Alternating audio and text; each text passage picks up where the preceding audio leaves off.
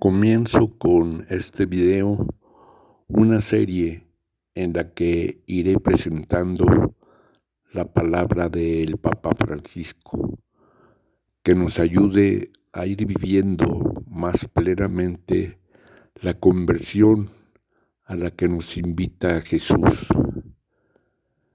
Conversión significa, en primer lugar, vivir más plenamente aquello que estamos realizando ya según la enseñanza de Jesús, planificarlo y agradecerlo.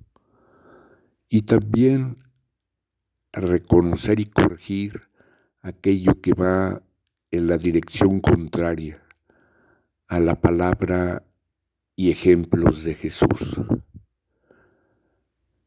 reconocerlo con humildad y en la fuerza de su espíritu irlo corrigiendo. Y también completar toda una serie de modos de vivir a los que Jesús nos invita, pero que no estamos realizando de una manera suficiente. Antes de abordar más directamente los documentos más importantes que nos ha regalado el Papa Francisco, me pareció conveniente recordar los cuatro documentos fundamentales del Concilio Vaticano II que en 1964 y 1965 introdujo una serie grande de cambios dentro de la vida de la iglesia y que es necesario recordar.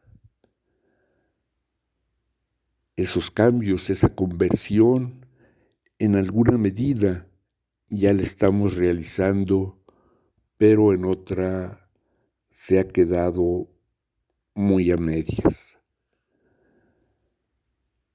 El primer documento nos habla de la manera de realizar la misa y los sacramentos.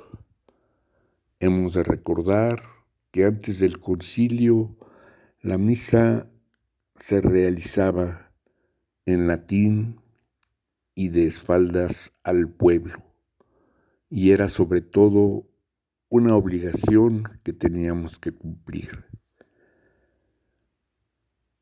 El concilio nos invita a entenderla, a participarla y sobre todo en la gracia y el amor de Jesús a irla transformando en vida diaria.